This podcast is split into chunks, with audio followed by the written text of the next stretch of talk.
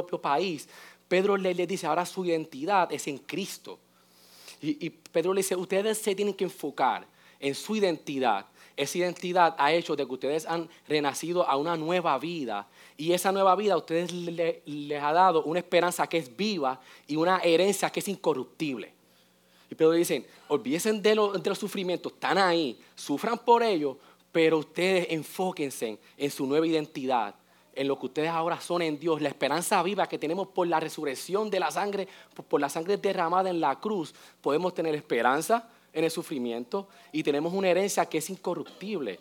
Y también él les dijo, pero mira, tampoco, eh, le dijo, "Re- eh, en el verso 6, en lo cual regocijáis grandemente, porque estas pruebas, Dios a veces las permite, o Dios permite las pruebas para irnos formando a nosotros a la estatura de Cristo. Les dijo, en estas pruebas ustedes están siendo pulidos como el oro y Dios, está sacando toda impureza para que ustedes continúen pareciéndose más a Cristo.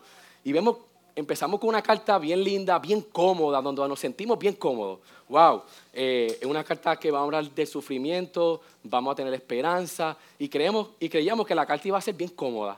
Pero de momento cuando Pastor Joel predica, desde el verso 13, empezamos que Pedro empezó entonces a decir, ok, ustedes están pasando por pruebas y sufrimiento, pero eso no evita de que ustedes tienen que comportarse según su nueva identidad. Y, rápidamente vimos como dice, ciñanse y ustedes tienen que ser santos como yo soy santo. Entonces como que decimos, yo, pero esto no era una carta donde íbamos a estar como que en una nube, ah, vamos a estar aquí en una carta bien, que va- va- vamos a tener consuelo todo el tiempo y la vamos a terminar así, pero dice, no, eh, aquí su nueva identidad, porque ustedes están en Cristo, tienen que ser santos como yo soy santo. Y vimos que, la esperanza en esa santidad era en el Evangelio. Y Pedro continuaba en el, en el- co- continuó en el, en el versículo 2, eh, en el capítulo 2, cuando le decía que teníamos que desechar toda malicia, que, que teníamos que desear la palabra del Señor. Y continuaba diciéndole a ellos cómo tienen que, que su vida cambiar según su nueva identidad. Vemos eh, en el versículo 9 cómo vuelve y les dice su, su identidad. Ustedes son linaje escogido, real sacerdocio, nación santa. Para que anunciéis las virtudes de aquel que os llamó de las tinieblas a la luz admirable. Ustedes tienen una nueva vida para que ustedes anuncien el Evangelio, lo que Dios ha hecho por ustedes. Para eso yo los he, he- santificado. Entonces, del verso 11 al 12, Pedro hace un mini resumen, si podemos decir, de, de lo que él había venido diciendo, y le dice, ustedes son peregrinos extranjeros. Recuerden que su, que su estadía, ustedes son, eh, eh, su, su estadía está en el cielo, ustedes son peregrinos y extranjeros aquí, que ustedes están en una lucha combatiendo contra las pasiones carnales. Pero dentro de esto, ustedes tienen que glorificar a Dios y ser embajador de Dios. Y hasta aquí esta sección, Pablo ento- Pe- Pedro entonces termina como ellos dándole esa, esa- esa identidad a ellos de cómo tienen que comportarse según su, su identidad.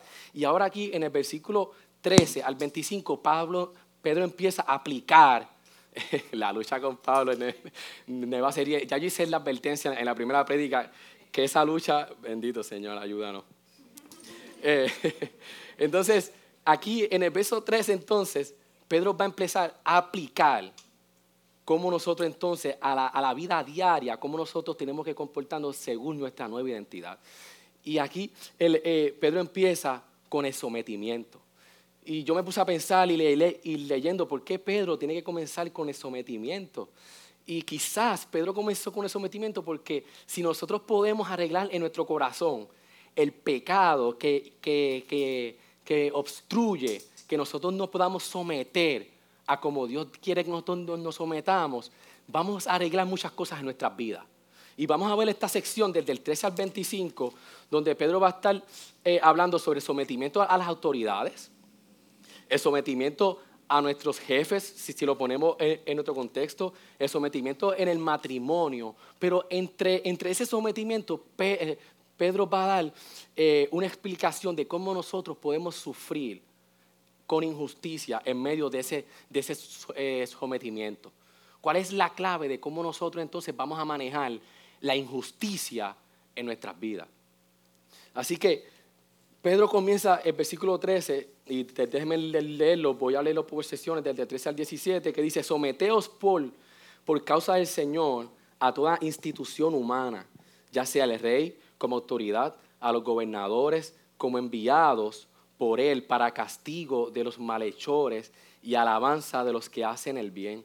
Porque esta es la voluntad de Dios, que haciendo bien hagáis enmudecer la ignorancia de los hombres insensatos andad como libres, pero no uséis la libertad como pretexto para la maldad, sino empleadla como siervos de Dios. Honrad a todos, amad a los hermanos, temed a Dios, honrad al rey. vamos a seguir para leerlo completo. Siervos, estad sujetos a vuestros amos con todo respeto, no solo a los que son buenos y afables, sino también a los que son insoportables porque esto haya gracia, si por causa de la conciencia ante Dios alguno sobrelleva penalidades sufriendo injustamente. Pues, ¿qué mérito hay si cuando pecáis y sois tratados con severidad, lo soportáis con paciencia? Pero si cuando hacéis lo bueno, sufrís por ello y lo soportáis con, con paciencia, esto haya gracia con Dios. Porque para este propósito habéis sido llamados.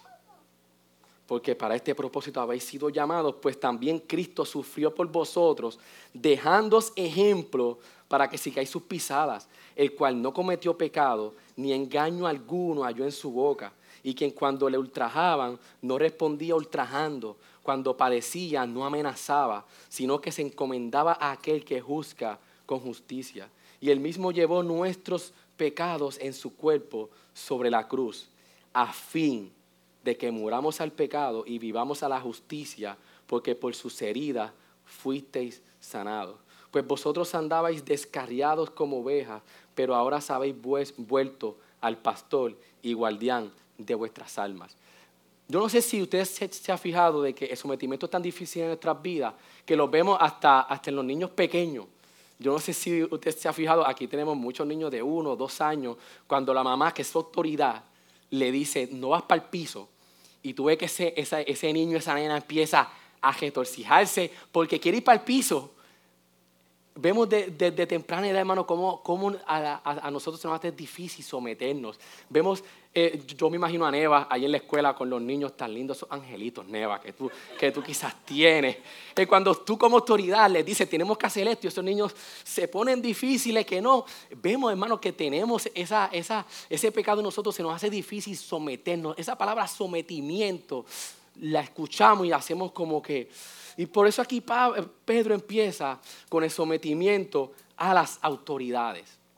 Hermano, y las autoridades, Pedro dice aquí en el versículo 14, a los gobernadores, que, los, que nos sometamos a los gobernadores como enviados por el castigo de los malhechores. Las autoridades están puestas aquí porque Dios las ha enviado. Dios las puso. Nosotros no, no podemos desligar la autoridad humana, hablando del gobierno, estamos hablando de la justicia de los jueces, policía, ese, ese gobierno que, Dios ha dejado, Dios lo dejó ahí porque Dios lo envió.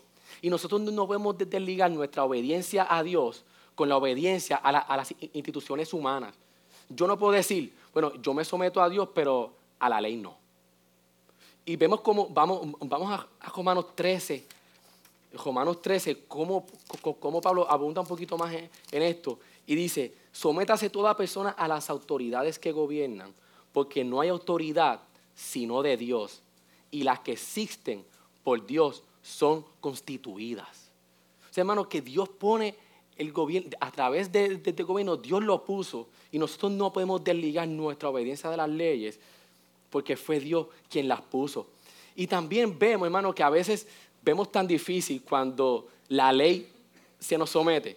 Yo imagino eh, a Jimmy, cada vez que alguien se come la luz, que alguien eh, comete una infracción, en ese momento el policía no es bueno. En ese momento el policía, ay, pero si yo, si, ¿por qué me paró? Si la luz estaba amarilla, yo estaba ahí, ahí, ¿por qué me tiene que parar el policía? O cuando el policía hace una redada, que, que cogen y te paran y no tienes quizás malvete o no tienes una luz, nos molestamos. Ahora, pero cuando estamos en la casa y escuchamos un ruido y llamamos a la policía, y llega allí el guardia, ahí sí que la, que la vemos bien. O sea, hermano, que Dios puso las autoridades para nuestro bien, para castigar. Mira cómo el verso dice, en, el verso 14 dice que Dios las puso ahí por, el, por, por, el, por, el, por él para castigo de los malhechores y alabanza de los que hacen el bien. O sea que Dios las puso, Dios las tiene ahí para que nos protejamos, para que haya control en el mundo. Imagínense este mundo sin leyes. Sería imposible. Hasta nosotros mismos que servimos al Señor, a veces en la, en el, en, cuando estamos en el carro, que vamos tarde, pasamos la, velocidad, bueno, estamos si, si no tuviéramos leyes, ¿Cómo sería esto por nuestro pecado? Nosotros necesitamos que Dios estableciera un gobierno que sabemos que, que, no es perfecto.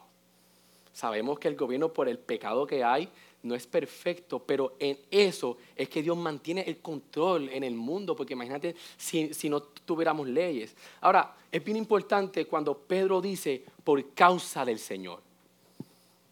Esta, esta, esta parte de por causa del Señor cambia todo el panorama, porque cualquier persona moral pudiera decir, pero yo sigo las leyes y yo soy una buena persona. Pero cuando Pedro lo dice que es por causa del Señor, lo obedecemos las autoridades, porque es como si estuviéramos obedeciendo a Dios. Dios puso las autoridades y Dios está por encima de las autoridades. Y cuando yo obedezco a las autoridades, estoy obedeciendo a Dios.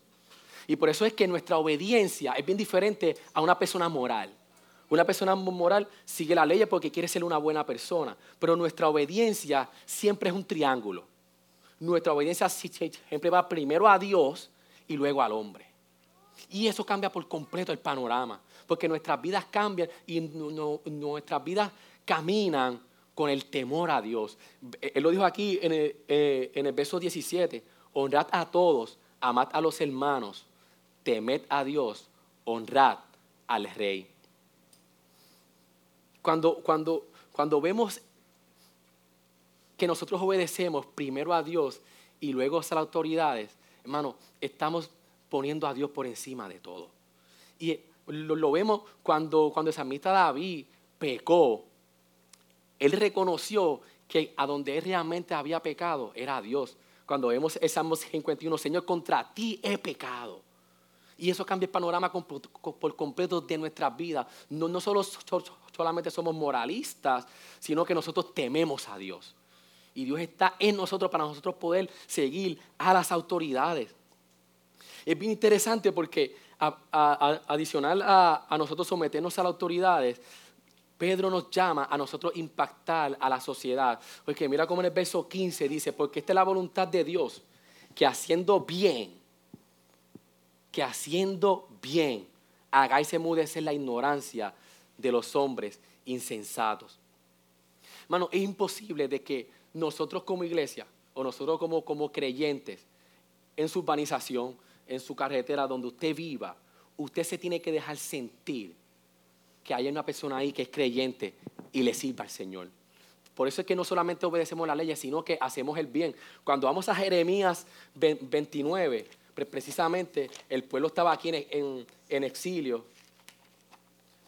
El pueblo estaba en exilio porque eh, Babilonia lo, había cogido a Israel porque Dios lo había permitido. Y mire cómo Dios le dice al pueblo de Israel en Jeremías 29, del 4 al 7. Él le dice, así dice el Señor de los ejércitos, el Dios de Israel, a todos los, desterrados que envié al desierto de Jerusalén a Babilonia. Bien parecido a, a nosotros. Aquí nosotros estamos en el exilio porque nuestra ciudadanía es en el cielo. Y le dice, edificad casas y habitarla, plantar huertos y comer, su fruto. Y mira cómo el 7 dice, que, que, quiero darle énfasis, y buscar el bienestar de la ciudad a donde os he desterrado. Y rogad al Señor por ella, porque en su bienestar tendréis bienestar. Hermanos, nosotros como iglesia tenemos que impactar y como creyentes la sociedad y la comunidad donde vivimos que si un día nosotros nos no tenemos que mudar de este lugar a otro sitio, que los alrededores recuerden que aquí hubo una iglesia que impactó a la comunidad con el Evangelio. que, en tu casa, en su, en su calle, cuando alguien sea un vecino y hable de todos los, vecinos, que diga, ah, pero aquellos que están allí, esos vecinos que yo tengo son otra cosa porque estamos reflejando el Evangelio del Señor. O sea, que, que, no, que no, solamente cumplimos las leyes, sino que nosotros eh, vamos a, impactar la sociedad haciendo el bien.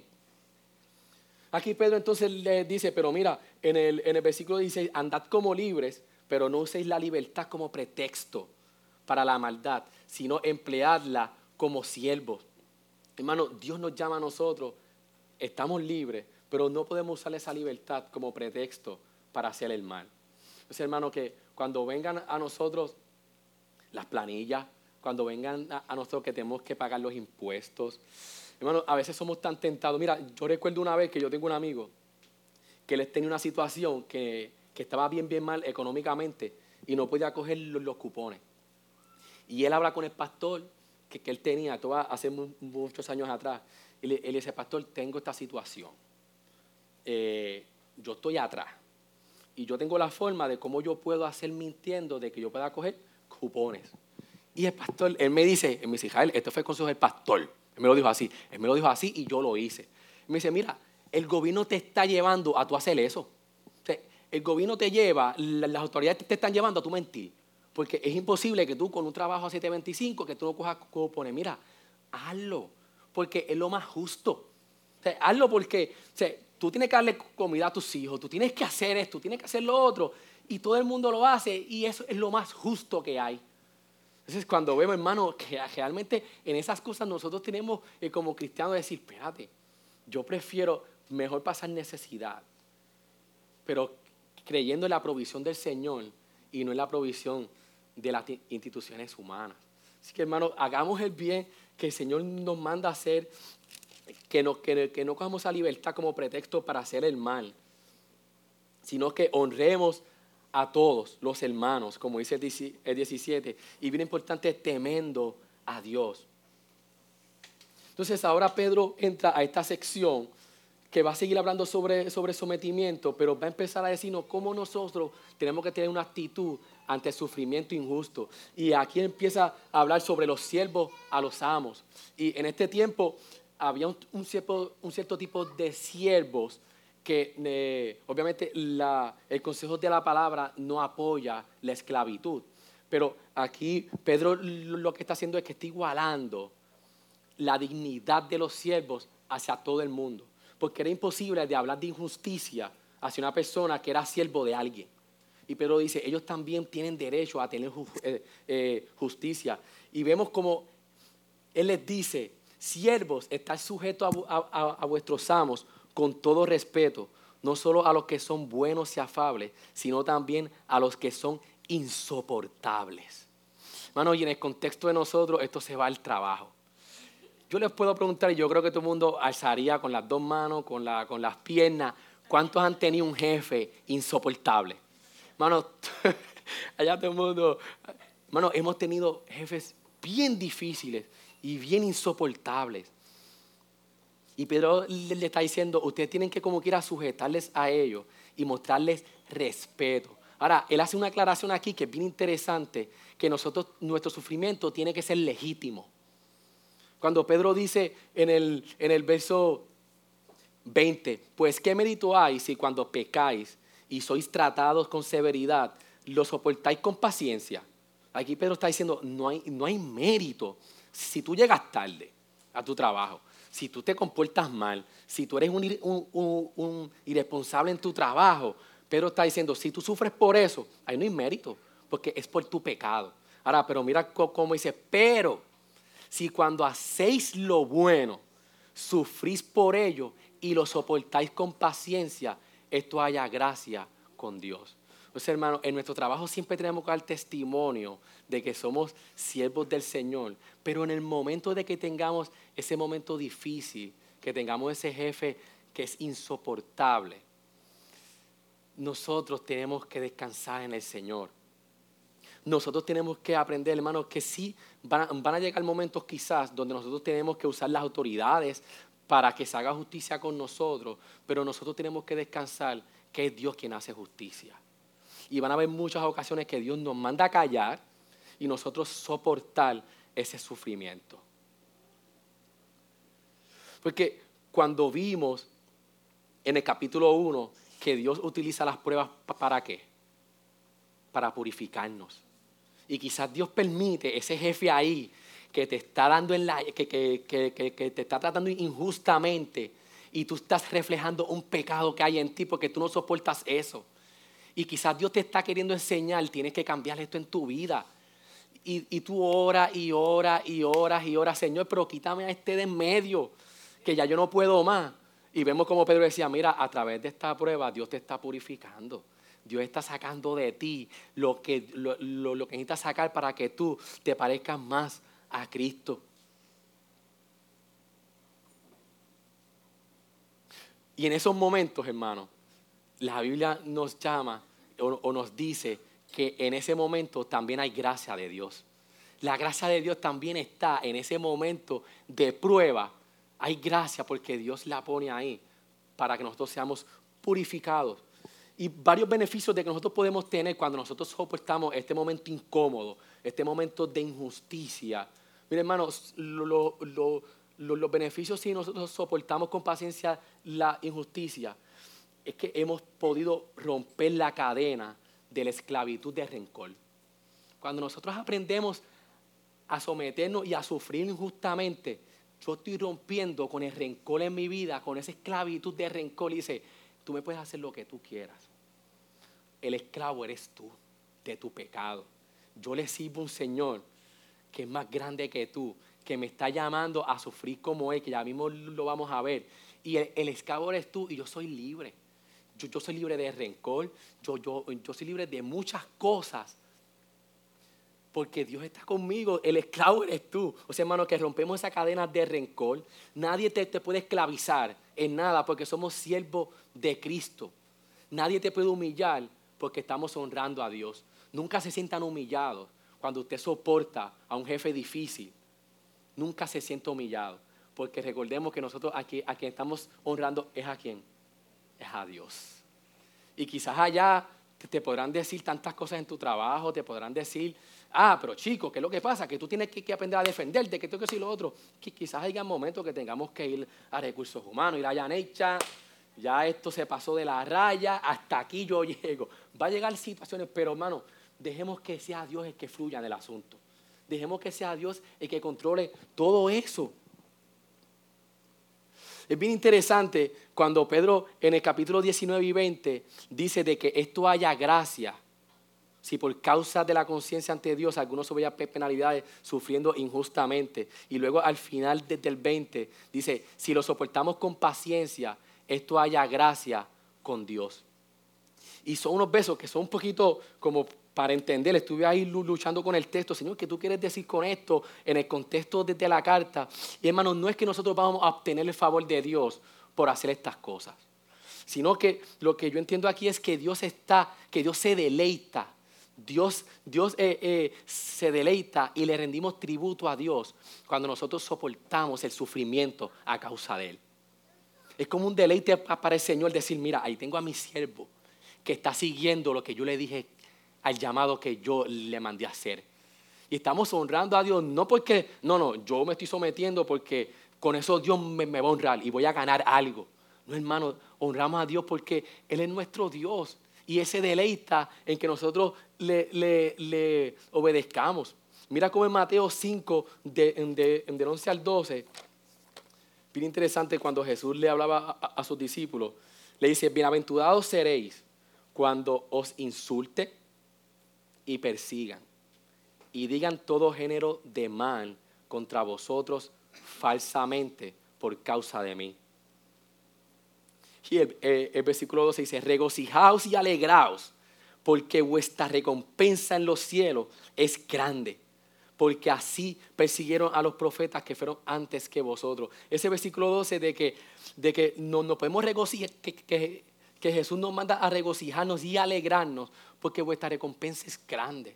Hermano, cuando pasemos por sufrimiento injusto, que nunca se nos olvide de que tenemos una herencia incorruptible, como decía Pedro en el capítulo 1. Nuestra herencia es segura completamente y por, eso podemos hallar gracia con Dios. Y vemos como en, el, como en el versículo también 19, Pedro dice, si por causa de la conciencia ante Dios. ¿Qué quiere decir esto? Que porque, porque esto haya gracia, si por causa de la conciencia ante Dios algunos sobrelleva, sobrelleva penalidades, sufriendo injustamente. Hermano, está diciendo de que nosotros tenemos que estar conscientes de quién es Dios en nuestras vidas. Si realmente no estamos conscientes de que Dios tiene control en los momentos difíciles, en los momentos de sufrimiento, realmente pregúntese iglesia, ¿usted es consciente de Dios en su sufrimiento, en los días difíciles, de que Dios tiene control de todo y, es soberano? Realmente estamos con la conciencia de quién es Dios en nuestras vidas. Porque en estos momentos se nos olvida bien rápido de quién realmente es Dios. Y por eso esa conciencia de quién es Dios cuando esté en momentos difíciles, decir, Señor, yo reconozco quién tú eres. Yo reconozco que tú eres soberano, que si, si, yo estoy aquí, que no fue por mi pecado, porque tú lo permitiste, Señor, yo descanso en tu voluntad. Y, yo descanso en tu soberanía, que tú tienes el control de todo esto. Reflexionemos en esta mañana. ¿Tiene usted, tenemos conciencia de que Dios es realmente eh, es Dios en nuestras vidas. Porque mira cómo Jesús lo dijo cuando, cuando en el verso 23, hablando de, Jesús, decía, sino eh, en, el 23, y, que, y quien cuando le, ultrajaban no respondía ultrajando, como padecía, no amenazaba, sino que se encomendaba a aquel que juzga con justicia. Cristo se entregó a la voluntad del Padre porque él conocía que Dios tenía el control de eso que, la mente humana decía, pero ¿por qué el, Mesías tiene que, haber sido crucificado? Es imposible. Cristo se entregó a la voluntad del Padre. Así nosotros también tenemos que hacerlo y eh, tener esa conciencia de quién es Dios. Entonces, en el verso 21, hace un llamado, hermano, bien, bien, como que bien incómodo. Porque mira cómo dice en el verso 21, porque para este propósito habéis sido llamados. Pues también Cristo sufrió por vosotros, dejándoos ejemplo para que sigáis sus pisadas. Bueno, y esto es un llamado que a nadie le gusta. Porque vimos como en, el 2.9, Pedro dijo ya, que, que lo llamó de la oscuridad a su luz admirable. Hacemos, ay, qué llamado más lindo. Después luego, cuando vemos en el, capítulo 3, el 9 dice que, fuimos llamados a heredar bendición. Y, quizás dijéramos, vamos, vamos a quedarnos en ese llamado, en la bendición que nos llevó a la luz admirable. Vamos a quedarnos ahí. Pero la realidad es que parte de nuestro llamado es que ese es el propósito de llamados a sufrir injustamente. Y aquí entonces Pedro empieza a dar el ejemplo, dejando eh, el ejemplo del Mesías, de Cristo. Y mira el ejemplo que hizo el Señor cuando vino aquí y fue crucificado. Mira cómo el verso 22 dice, no cometió pecado en ningún momento. Hermano, porque en el sufrimiento no tenemos permiso para pecar. Yo no sé si, si a usted les ha pasado cuando llega a la casa y le dice a la esposa, no me hables porque estoy como agua para chocolate. Entonces creemos que porque estoy pasando un momento difícil, porque tuve una situación en mi trabajo, porque pasé cualquier cosa, tengo el derecho de, hacer lo que yo quiera. Y vemos como el ejemplo de Jesús que no cometió pecado. No permitamos que las circunstancias nunca, pero nunca dicten la forma de que nosotros debemos de actuar nosotros tenemos que siempre, siempre imitar al Maestro. Ahí mismo en el versículo 22, que, aquí Pedro está citando a Isaías 53, que dice, el cual no cometió pecado, ni engaño, ni engaño alguno se halló en su boca. Él no respondía mal con mal, él no se entregó a la venganza. Hermano, fácilmente Dios con un soplo o o con hacer así, todo ese sufrimiento se podía acabar. Y Dios se entregó a ese sufrimiento por nosotros. Mira como el verso 23 que lo toqué ahorita, que Él se comendó a aquel que juzga con justicia. Cuando nosotros sufrimos en injusticia, con injusticia, aquí no estamos diciendo que no queremos que Dios haga justicia. Dios va a hacer justicia, pero quien la hace es el Señor. Aquí no, no, decimos que la justicia no importa, sino que Dios es el juez y que Él va a hacer justicia. Y no solamente de que Pedro nos da ese ejemplo del, del, maestro, sino que vemos como en el versículo 24 vemos que Cristo fue nuestro sustituto en la cruz. Mira cómo dice, y él mismo llevó nuestros pecados en su cuerpo sobre la cruz. Hermano, el momento, en toda la historia de, del planeta Tierra, del, del hombre, la mayor injusticia que se cometió fue la de la cruz. Porque Cristo pagó por nosotros injustamente para que nosotros fuéramos hallados justos ante Dios. Pedro está diciendo, mira, mira, al sustituto que por ti tuvo que ir a la cruz para que tú puedas seguir allá, eh, ser hallado justo ante Dios. Ese es el sustituto. Mano, y a veces nos decíamos, no, no, pero es que ah, yo he sido este, en mi trabajo, eh, yo he sido tratado injustamente. Mano, lo más injusto hemos sido nosotros, porque nosotros fuimos injustos con Dios, con Cristo. Nosotros fuimos injustos con Él, pero Él fue justo con nosotros. Y es algo que nos tiene que llevar a nosotros a seguir sus pisadas. A que en el momento de cuando no entendamos por qué yo estoy pasando por esto, Señor, si lo que tú hiciste por mí fue tan grande, que yo soy hallado justo ante ti, y tú tuviste que, ir a esa cruz hacia una injusticia por mi culpa para yo poder obtener el perdón. Señor, eso, me tiene, que, eso tiene que cambiar mi vida.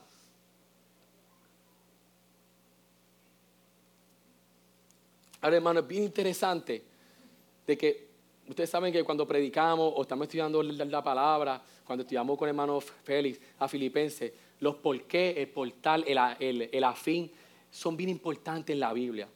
Y es bien interesante que luego de todo este pasaje, que, que Pedro está hablando de sometimiento, de, de, sufrir injustamente por la causa del Evangelio, miren cómo él, cómo él termina y dice, a fin, en el versículo 24, de que muramos al pecado y vivamos a la justicia, porque por sus heridas fuisteis sanados.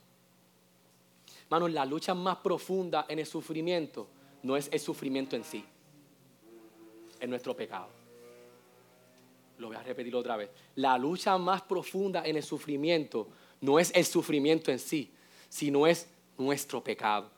Porque nuestro pecado refleja el, nuestra, nuestra forma de actuar en el sufrimiento refleja el pecado que hay en mí. Y Pedro está haciendo todo este, todo este pasaje tan hermoso y está diciendo, mira, el fin de todo esto es que tú tienes que tratar con tu pecado. ¿Cómo tú estás actuando en tu pecado, en el sufrimiento? Porque el pecado es el que te hace actuar mal cuando estamos en sufrimiento. No, pero hay una esperanza para el creyente. Porque nuestra mayor necesidad, que era el pecado, nosotros la llevamos a la cruz de Cristo. Se lo vuelvo a repetir, todo esto que Cristo hizo fue a fin de que muramos al pecado y vayamos a la justicia, porque por sus heridas fuisteis sanados. Aquí Pedro no está hablando de la regeneración que obtuvimos cuando, cuando, cuando fuimos regenerados en su llamado. Aquí Pedro no, está hablando de, de, la redención futura. Aquí Pedro está hablando del aquí y del ahora. Pedro está hablando de que gracias a ese sacrificio nosotros tenemos una esperanza aquí ahora de que podemos morir al pecado. Hermano, Cristo murió en la cruz del Calvario para que en los momentos difíciles nosotros pudiéramos, tuviéramos el poder de decir no al pecado y hacer lo correcto. Que no es por nuestra fuerza, sino que es que vamos a la cruz a buscar esa fuerza Hermano, Él murió por nosotros para que nosotros pudiéramos decir no a la envidia, no al enojo, no a la duda, no al temor, no a los celos, no a todo ese pecado que nos hace en el sufrimiento actual mal. No porque yo sea justo, sino porque he sido justo en Él. Hemos sido justos en Cristo Jesús. Hermano, y esto es una esperanza. De que si usted en el sufrimiento ve que su pecado es florecido, que su pecado quizás lo está dominando, pero está diciendo, mira, lo que hizo Cristo en la cruz del Calvario fue a fin de que tú puedas morir al pecado. Y vamos, eh, hermano, y nos derramamos a, su, a sus pies y le decimos, Señor, yo, yo te entrego mi pecado, porque yo solo no puedo. Hermano, y hay procesos que quizás tarden, pero tenemos que, que ir a la cruz. Es imposible yo poder trabajar con mi pecado fuera de la cruz. Es imposible, hermano. Y mira cómo él termina el versículo 25. Dice, pues vosotros andabais descarriados como ovejas, pero ahora habéis vuelto al pastor y guardián de vuestras almas. Hermano, que aún así, en todo esto, Dios fue que nos llamó y nos hizo sus ovejas y Él nuestro pastor. Esa es nuestra esperanza. Él es nuestro pastor. Jehová es mi pastor, nada me faltará. En lugares delicados pastos me harás descansar, junto a aguas de reposo me pastoreará, confortará mi alma. Hermanos, que en estos momentos de sufrimiento, si vemos que estamos actuando mal, si vemos que estamos luchando con, con el odio, con el rencor, que no tengo amor, Señor, yo tengo que ir a la cruz. Y esto es bien fuerte, hermano. Y a veces lo hablamos así bien ligero, pero cuando estamos en un momento donde quizá hay un rencor de años, quizá hay, una, raíz de amargura que lleva ahí años y años y años y años, solamente es en la cruz que podemos hallar la fuerza y el poder para nosotros morir a ese pecado. Porque tenemos a Cristo que lo hizo por nosotros, tenemos el poder de la cruz y, y porque tenemos a un pastor que nos está cuidando. Hermanos, necesitamos darnos cuenta de que el sufrimiento es parte de la vida del cristiano. Esto no es para los supercristianos. Quizás si, alguien lo, cree que no, esto, eso es para gente que esté a otro nivel. No, no, todos los cristianos, por la causa de Cristo, en algún momento vamos a sufrir. Y esto es parte de nuestra vida. Tenemos que ser, hermanos, que nuestra fe siempre brille en nuestra comunidad. Que la gente no tenga de qué hablar de nosotros, sino que nuestra fe sea brillante Hermano, y cuando el sufrimiento toca a nuestra puerta, hemos aprendido hoy que, tenemos que seguir las pisadas del Maestro, seguir sus pisadas y sufrir como Él lo hizo por nosotros, porque es parte de nuestro llamado. En esos momentos difíciles de sufrimiento es que descubrimos a quién realmente nosotros estamos adorando. Lo que resalta en nosotros dice, eh, yo estoy adorando a Dios o estoy adorando ídolos que tengo en mi corazón. Es en ese momento donde nos damos cuenta que ídolos hay en mi corazón que me hacen actuar de esta manera. Hermano, nuestra mayor lucha en el sufrimiento es nuestro pecado y para eso Él murió por ti y por mí, para librarnos del pecado. Descansemos en su gracia, descansemos en la soberanía de Él de que nos va, a, nos va a ayudar en el momento difícil. Que a veces cuando, como ilustración, tenemos un vaso y usted le llena, usted le echa un polvo, no es hasta que lo meneamos que sabemos si es juguechina o de acerola o es tan o es marquecono o lo que sea. Así que hermano, Dios en las pruebas nos hace que mover el vaso para ver lo que hay en nuestro corazón. Y cuando nos damos cuenta de eso, ¿qué es lo que hacemos? Vamos a la cruz. Y tenemos la esperanza que por la cruz podemos morir al pecado. Oramos. Señor, gracias por tu amor, gracias por tu misericordia, Señor. Tú has sido grande, Señor, y misericordioso con nosotros. Señor, ¿cuántos podemos estar aquí en esta mañana con heridas profundas, con rencores, de años que quizás no hemos podido, Señor, salir de ellos. Y ese pecado en muchas ocasiones nos domina, Señor. Pero aquí hoy tú nos has dicho, Señor, de que en la cruz, Señor, gracias a tu sacrificio en la cruz, podemos irle en rendición, Señor, y podemos hallar el perdón tuyo, Señor, y podemos morir al pecado. Que tú nos mandas, Señor, a ser sometidos a las autoridades, a nuestros amos, Señor, y que en todo eso, si, si sufrimos, hallamos gracia porque tú estás trabajando y te estamos glorificando y honrando a ti, Señor. Que esta mañana, Señor, cuando seamos sacudidos por alguna circunstancia que no es de pecado, sino que ha sido por, por injusticia, y que podamos ver algún pecado que hay en nosotros, que podamos ir a la cruz, Señor, reconociendo que tú eres nuestro pastor, que tú fuiste nuestro sustituto, Señor que la mayor injusticia en este mundo, tú, Señor, fue contra ti por culpa de mi pecado, Señor. Y tú lo hiciste para que yo pudiera ser hallado justo ante el Padre, Señor. Te pedimos perdón, Señor, y nos humillamos esta mañana.